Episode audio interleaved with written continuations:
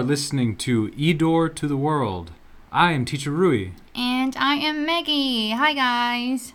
Hey, Maggie, when was the last time you looked up at the sky at night? Hmm, I think just about last night, but it's been harder and harder to find stars in the sky now. It is because it's so bright. But did you know that some of the stars you see are not stars, but planets? Huh? We can see the planets through the sky. Yes, even from here on Earth. Oh, wow. Sounds interesting.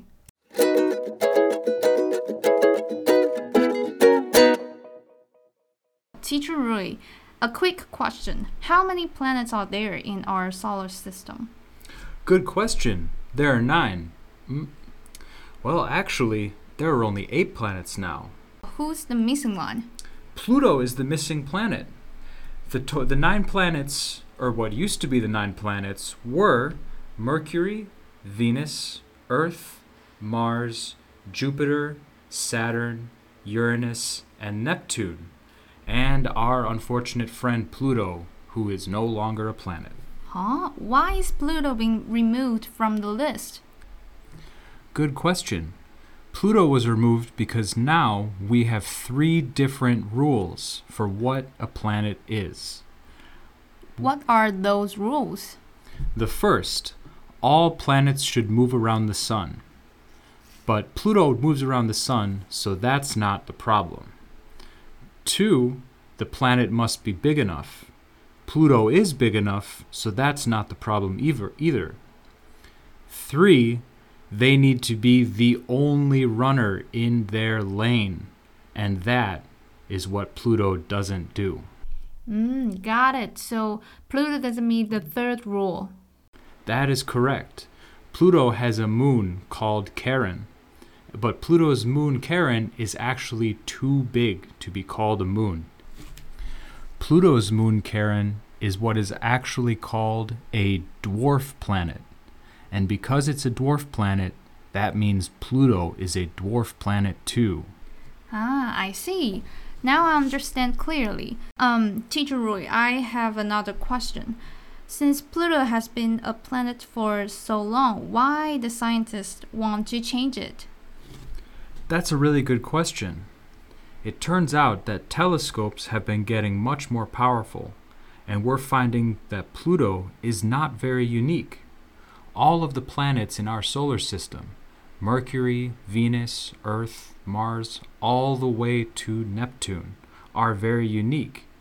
But we're seeing that Pluto isn't. So we have to change the definition of a planet to either include Pluto but have five or six other new planets to add, or to not include Pluto and we have only the eight planets we mentioned now. Ooh, it sounds fascinating. Yes, it is. Actually, in reading the article, there was one thing in particular that interested me a lot. The part that interests me is that we're discovering so many new objects in our solar system.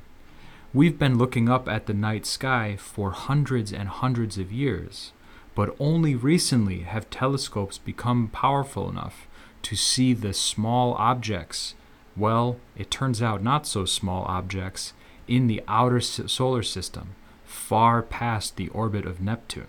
这边为大家统整一下刚刚的中文解释。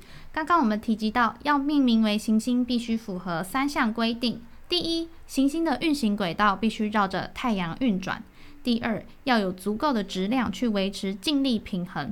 有足够的质量会让行星看起来像球的形状。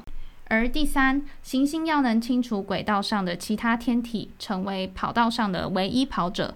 而很可惜的是，我们的冥王星并没有满足第三项的需求，所以科学家决定将它除名在行星的名单内。所以，我们从原本的九大行星变成现在的八大行星。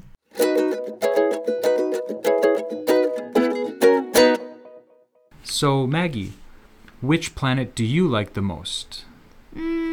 For me, I would say I would choose Jupiter because the color and patterns attract me the most. And how about you? I think Jupiter is a really good choice. Jupiter is my favorite planet too. It has been ever since the New Horizons space probe sent us beautiful pictures of Jupiter and the cool storms that are on its surface. Mm. And I also heard that Jupiter is kind of dangerous because it has a strong radiation belt. Yes, that's true. Jupiter actually has the strongest radiation belt of any planet in the solar system.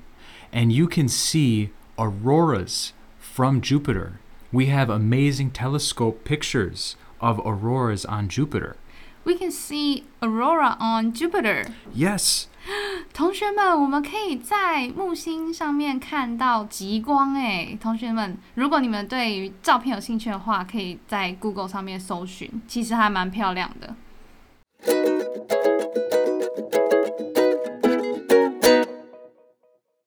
It's our activity time. Yay! In the worksheet, you're going to write down three words that the teacher is going to introduce and answer the question of the day.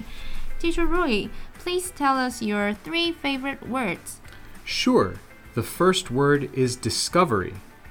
D I S C O V E R Y. Discovery. Discovery 发现 The second one is probe. P R O B E. Probe. probe 调查或是探索 And the last one is unique. U N I Q U E. Unique. unique 独特的。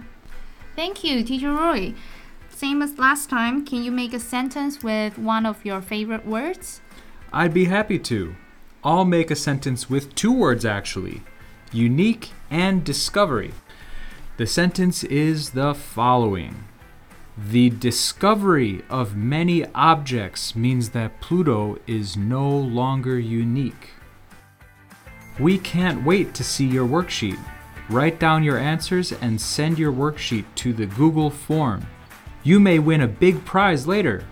For more information, please visit Taoyuan ETRC Facebook page or the website. 一样，我们非常热烈的欢迎你们来投稿你们的学习单。那学习单的链接，我们一定一样会放在各单集的说明栏下面。只要投稿一次，就有一次的抽奖机会，说不定这次的得奖者就是你哟。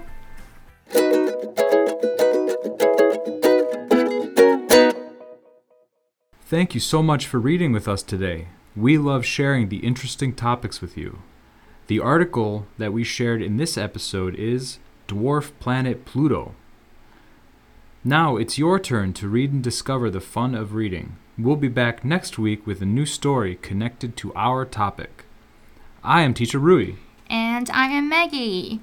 Happy reading! See you next week. Goodbye. Goodbye.